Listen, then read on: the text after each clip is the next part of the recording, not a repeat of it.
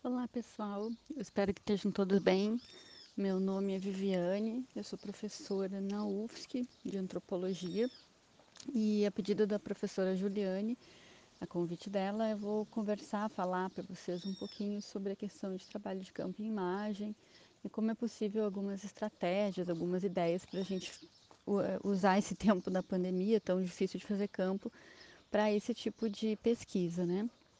A minha primeira, primeira dica que eu daria para vocês seria para pensar, para é, vocês pensarem com e a partir de imagens. Nesse momento que alguns estão impedidos de sair de casa e realizar trabalho de campo, parte da pesquisa que a gente faz pode se dar na coleta de imagens, né, que vão que estão disponíveis em acervos de museus, em acervos de universidades ou até mesmo no YouTube ou no Vimeo. Eu tenho um exemplo, né? Todo o acervo do Levi-Strauss, por exemplo, está disponível no site do Museu do Quebranly. Tem outros acervos de imagens disponíveis em outros sites de museu, né? E que a gente pode usar para fazer a pesquisa. Pode tanto usar quanto baixar as imagens, né? Eu estou pensando aqui em, na possibilidade de alguns de vocês, né? Não vai ser possível para todos, mas de alguns de vocês olharem para o tema de pesquisa é, a partir é, das imagens que são produzidas sobre esse tema. É, nos documentos fotográficos, em documentos etnográficos ou não, né, documentários etnográficos ou não, em, em, desenhos ou nas paisagens sonoras, em alguns casos. Tudo, todas essas coisas são é, passíveis né, de, de análise no nosso trabalho de pesquisa. Poesia, literatura também pode, podem nos ajudar muito a pensar sobre o nosso tema de pesquisa. Essa aproximação com as imagens, claro, ela precisa ter o mesmo rigor que a revisão bibliográfica dos nossos trabalhos, né? Ou seja, não são todos os acervos de imagens ou todas as imagens é, que podem nos ajudar nessa pesquisa. Algumas não vão estar bem feitas, outras podem não, não estar muito precisas, né? Em termos do, de, uma, de um rigor mais é, de, das informações e dos dados que estão ali, né? Então a gente precisa estar atento, por exemplo, às fontes de onde surgem eh, as fotografias, os vídeos, os desenhos. A gente precisa estar atento às datas de produção, porque tem mudanças né, no tempo, nesses espaços que a gente pesquisa. E também a gente tem que estar atento como e por quem foram produzidas essas imagens. Né? Tudo isso, às vezes, a gente consegue ter essas, essas informações, às vezes não. Tudo isso a gente precisa levar em consideração na hora da análise né, e da, da coleta dessas imagens. Porque todas essas dimensões que eu estou falando para vocês vão ter algum tipo de efeito na nossa pesquisa, né? E claro, a gente precisa saber como usar e como citar essa produção. Então, a segunda dica seria é, de não pensar as imagens apenas como informações, né? Ou dados mais diretos sobre o que a gente quer pesquisar, mas também compreender que as imagens, quaisquer que sejam, né, podem ser fotos, vídeos, sons, desenhos, todas essas imagens contam histórias, inclusive contam a história de como elas foram feitas ou produzidas, né? Assim, ao olhar para as imagens, hum, a gente precisa estar se perguntando sobre o que é possível ver ou ouvir nelas, né? O que está acontecendo ali nessa imagem, tanto no primeiro plano, né, no foco principal, como num segundo plano, no ambiente ou no contexto em que as coisas que estão sendo filmadas ou fotografadas estão acontecendo. Eu penso que a gente deve prestar atenção não só eh, no que as pessoas estão falando ou conversando, né, quais as informações que elas apresentam através de entrevistas, por exemplo, mas também nos espaços, no ambiente, nas formas que estão presentes na imagem, nas cores que vão fazer parte de, desse enquadramento, nos movimentos que as pessoas e as coisas fazem, nos sons.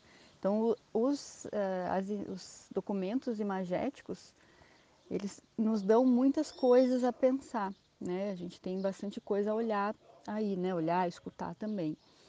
Essa atenção nas imagens vai nos ajudar a pensar em quais enquadramentos e planos, né? O realizador ou a realizadora escolheu para contar essa história analisar que coisas podem ter ficado de fora né, nessas escolhas da, dos realizadores, como ele ou ela se aproxima ou não das coisas que estão sendo mostradas.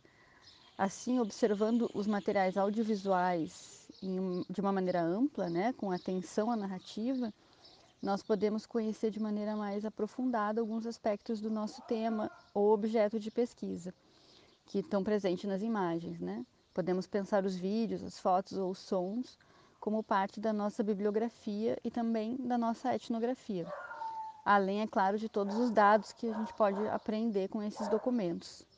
Eu mencionei antes né, que precisamos ter rigor e saber como citar, e eu estava me referindo que esses documentos podem estar descritos nos nossos textos, né? É, no todo ou em partes, e que a gente pode escolher pedaços para contar dentro do nosso texto, né? E que eles devem ser considerados como obras que fazem parte dessa bibliografia final. É, a pergunta que eu sempre me coloco, né, em relação às imagens que eu uso nas minhas pesquisas é assim, são duas, né? O que elas me ensinam sobre o que eu quero saber, né, sobre o meu tema de pesquisa, e o que elas me ajudam a pensar para além delas mesmas, né? O que, que, que coisas, que, até que ideias antropológicas mesmo elas me ajudam a produzir.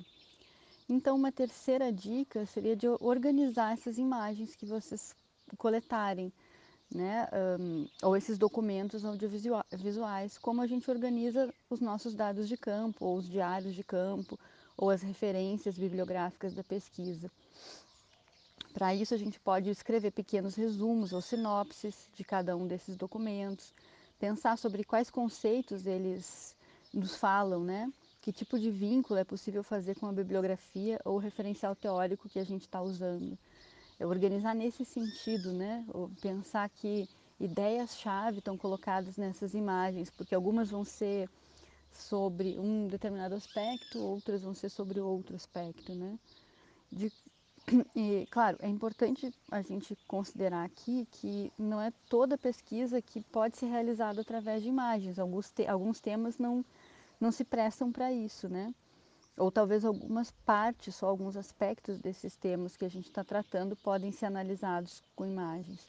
Mas, de qualquer forma, o importante é a gente considerar que essa também é uma opção válida para a nossa produção de conhecimento em antropologia pelo que eu vi, os textos que vocês leram para essas aulas têm um pouco a ver com isso também. É, para exemplificar um pouco e finalizar esse áudio, que já está um pouco longuinho, né?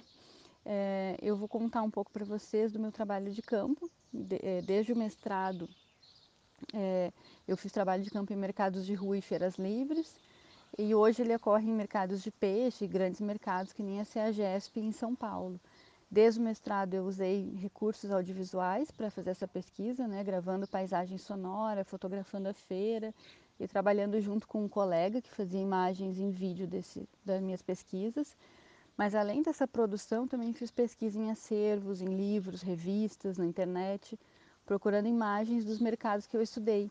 Algumas imagens históricas de outros tempos, né, fotografias e vídeos antigos, para saber como esses lugares que eu pesquisava se transformaram, como a cidade que eu pesquisava também se transformou. Li alguns livros de literatura, né, de ficção, é, para pensar descrições sobre mercados, como é que se descreviam os personagens, as ruas, e isso foi me ajudando a escrever, né, fazer a minha própria escrita.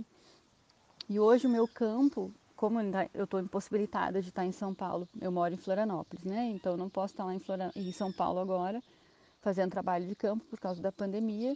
Então eu estou acompanhando a CEAGESP pelo site, pelas redes sociais, analisando os vídeos que eles postam sobre o mercado de peixe. E assim eu fico sabendo como as coisas estão acontecendo lá. E ao mesmo tempo que eu sei que eu faria diferente essas imagens, ainda assim tem algumas coisas ali que me ajudam a pensar a própria instituição, né? Bom, nosso áudio ficou super longo, eu espero que eu tenha contribuído um pouco com vocês e se for preciso eu posso aprofundar algumas dessas questões. Um bom trabalho a todos.